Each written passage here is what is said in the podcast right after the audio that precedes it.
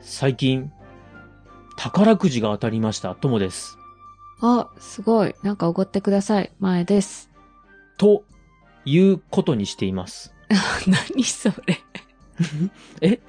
もうあれです、あのー最近はですね、唯一の楽しみがですね、うん。宝くじが11億円当たったから何しようっていうのが僕の、えー今の一番の楽しみですね。妄想うん、うん、未来の計画です。ああ。はい。当たる予定ですのうん。で。んどうしましたいやいやいや。はい。なんか急にテンションが下がりましたね。うん。何するのかなと思って。おー、まあ、11億もあればですよ。うん。 そうですね。多分、年300万ずつ使っていけば使い切れないので、ね、300万は少なくない、まあ、仕事を辞めたらもっと使うと思うよ。 いや、僕なんか年300万も使わないでしょう。このつつましやかな生活。えー、妻子をちゃんとそれで養ってあげないのいやいや、私はもう4畳半に1人こもってですね、年300万ずつ使っていきます。うん。では、今週のネタバレ頑張っていきます。夢がないやつだな。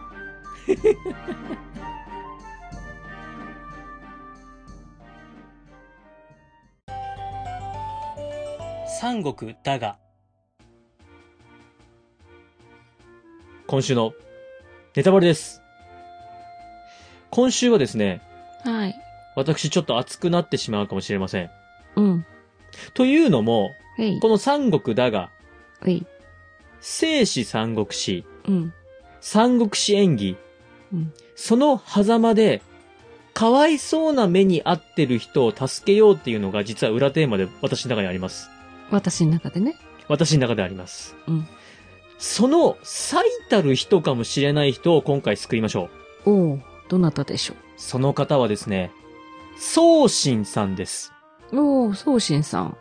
病気がちな宗神さん。そうです。病気がちで先日、孔明に悪口言われて死んじゃった宗神さんなんですが、孔明に言われたっけ芝居そうです。孔明にお手紙で悪口を言われまして、はい。で、芝居からもチクリと嫌味を言われまして、うん、そっちの方が印象的だった。病気になっちゃいまして、うん。亡くなったんですが、実はこの宗神さんめちゃすごいんだぜっていう話をしたいと思います。うーん。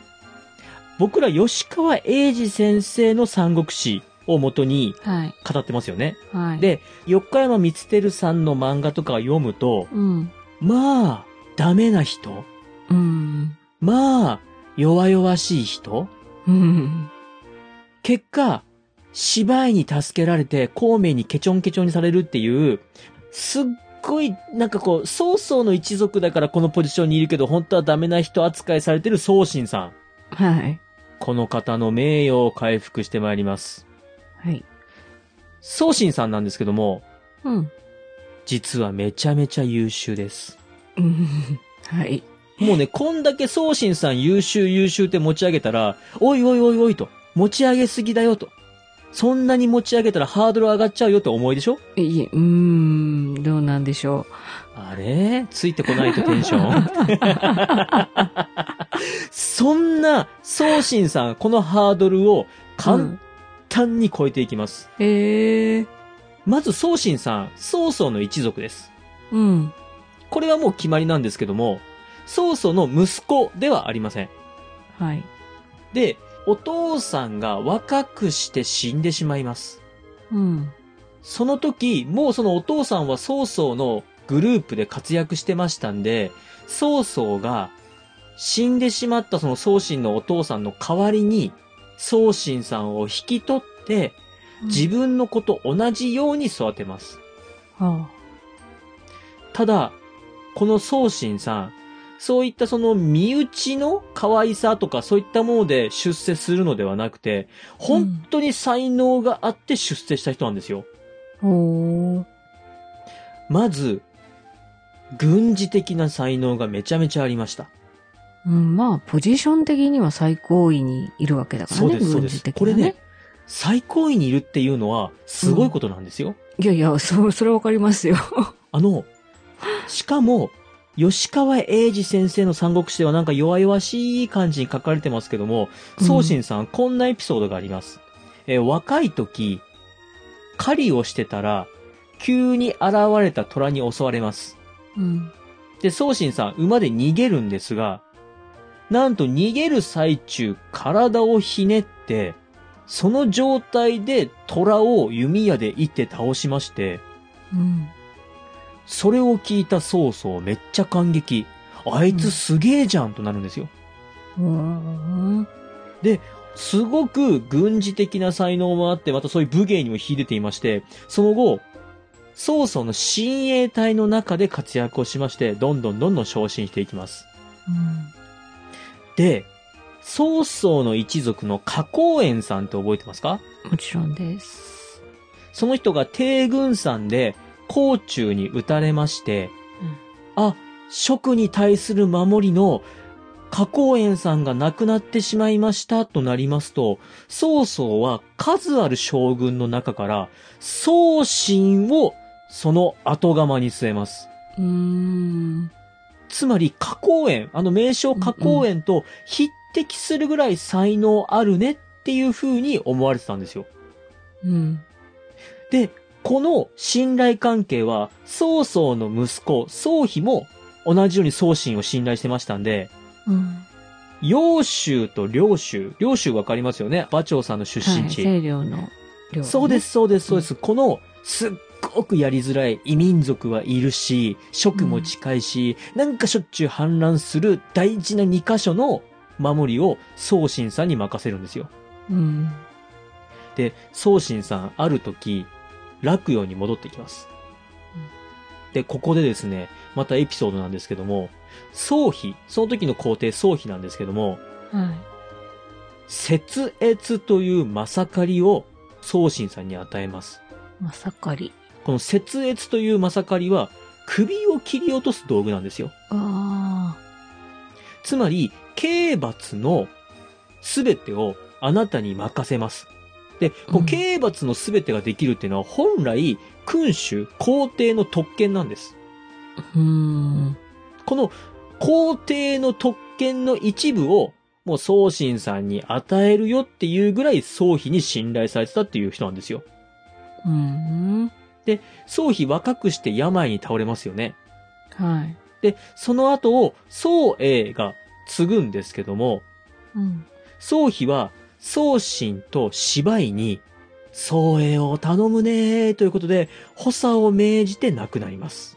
うん。ここで宗信と芝居が現れるわけです。うん。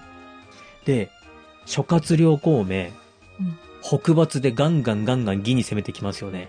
はい。で、宗信って、なんか孔明に負け続けたなっていうイメージが、今まで皆さんお話聞いていただいた中でついてると思います。うん。でもよーくよく考えてください。第一次北伐、馬謖が失敗したから孔明負けたみたいに書かれてますが、うん。ちゃんと綺麗に対応をした全体の指揮官は宗信なんですよ。うーん。 2回目来るとき、孔明が別ルートで攻めてくるっていう風に読んでたんで、そこに城を作ってそこに守りが得意な武将を置いておくっていう、先の先を読んで守り切ったのも宗信さんなんです。うん。なので、宗信さん、ちゃんとしっかり才能があったんです。うん。ただ、この、まあ、三国志演義ですとか、まあ、この吉川英治先生の三国志の中では、どうしても諸葛亮孔明対芝居という、こう、二大巨頭、ライバルの争いにするために、その前段階として送信を下げに下げて、病死、しかもこう、孔明の悪口を聞いて死んでしまったみたいな扱いにしてるわけです。うん。引き立て役だね。そうです。完全に引き立て役なんですよ。うんで、宗信さん、雨で前に進めないってあったじゃないですか。うんうんあれも、職が何回も攻めてくるんで、きっと職はもう疲れ切ってるから、逆にこっちから攻め込みましょうっていう宗信のプランで出発して、運悪く大雨で叶わなかっただけなんですよ。うん。言ってしまえば大雨が降らなければ、もう蜀なんて滅ぼしてたかもしれないんです。うん。さあ、こんな宗信さん、は実は若い頃にお父さんを亡くしてますので、い。めちゃめちゃ苦労人なわけです。まあ、うん曹操の家にいたとはいえ、自分の実の父ちゃんではないんで、すごく人に対して親切で優しい人でした。人としても、すごく魅力あった人なんですよ。へえ、あの、賭けにどうしても勝ちたい感じとかは、じゃあ、もう完全にお話ですお。話ですね。 はい。お話です。ちょっと嫌味だったもんね。そうです。あの、うん。本当戦場の兵士たちと共に、まあ、苦労を分かち合い、その兵士たちの褒美が足りないと、なんと自腹を切って、お前らの褒美足りないいなって、じゃあ、宗信さんがこれ、自分のポケットマネーから、みたいな感じで、本当に優しかったんで、兵隊たちも、宗信さんの下につきたいって皆さん願ったそうです。へえ。こんな宗信さん、もうここまで言うと、あ、すごい武芸にも秀でてるし、頑張ってた人だし、なんかこう、なんとなくシュッとしたイメージあると思うんですけども、うん。実は、ちょっと、ふっくらした方で した。あの、あの、なんていうんですかね、動ける、そういうふっくらした方いるじゃないですか。うんあの、ダンスができる。そうです、そうです、そうです。的あなねのね、うんうんパパイヤ鈴木さんみたいな。 ある時、うん。みんな将軍たちで飲んでる時に、酔っ払った男が、おい、デブと、宗信さんをからかいます。んそうしますと、宗公覚えてますかねそうこうさん、はい。宗公とか他の将軍たちも、まあ、からかうわけです。うん。で、普段温厚な宗信さん、どうも体型は気にしてたみたいでして、それについてはもうブチ切れまして、飲み会の中でもうすっげえ切れるんですが、ただ、宗信さん根に持ちません。その後、宗公さんが宗妃に疑われた時も、宗信さんが、こう、かばってあげて、宗公を助けたなんてエピソードが残っています。うん、うん。さあ、どうでしょうか。今日は宗信さんの名誉を回復しようということで、熱く語ってまいりました。いや、いい人やったと。まあ、名前が残ってる人は、そこそこやっぱできる人やろうなっていうのはね、はいうんうん私の中でも、決まってきちゃったんで。あ、なるほど。うん、確かに。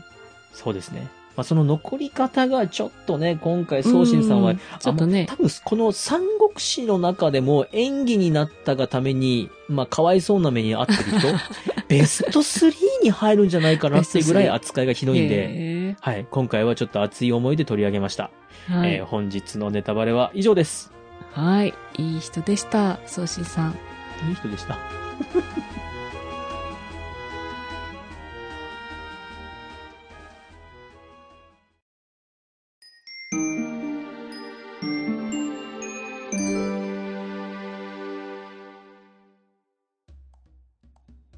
エンディングです。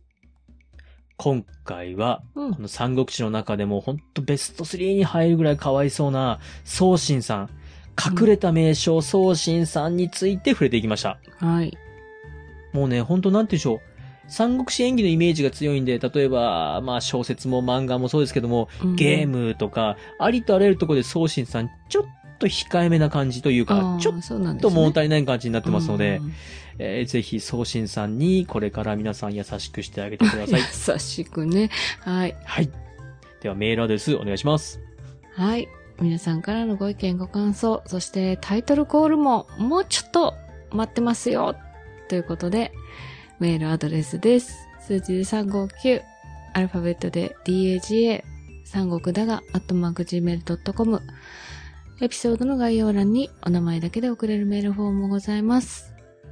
ツイッターをされている方は DM でも結構です。感想は、ハッシュタグ、三国だが、三国を漢字、だがをひらがなでつけてつぶやいてください。よろしくお願いします。次回は、うん。麦青む、北斗七世紀、木問答に触れていきます。では、また日曜日にお会いしましょう。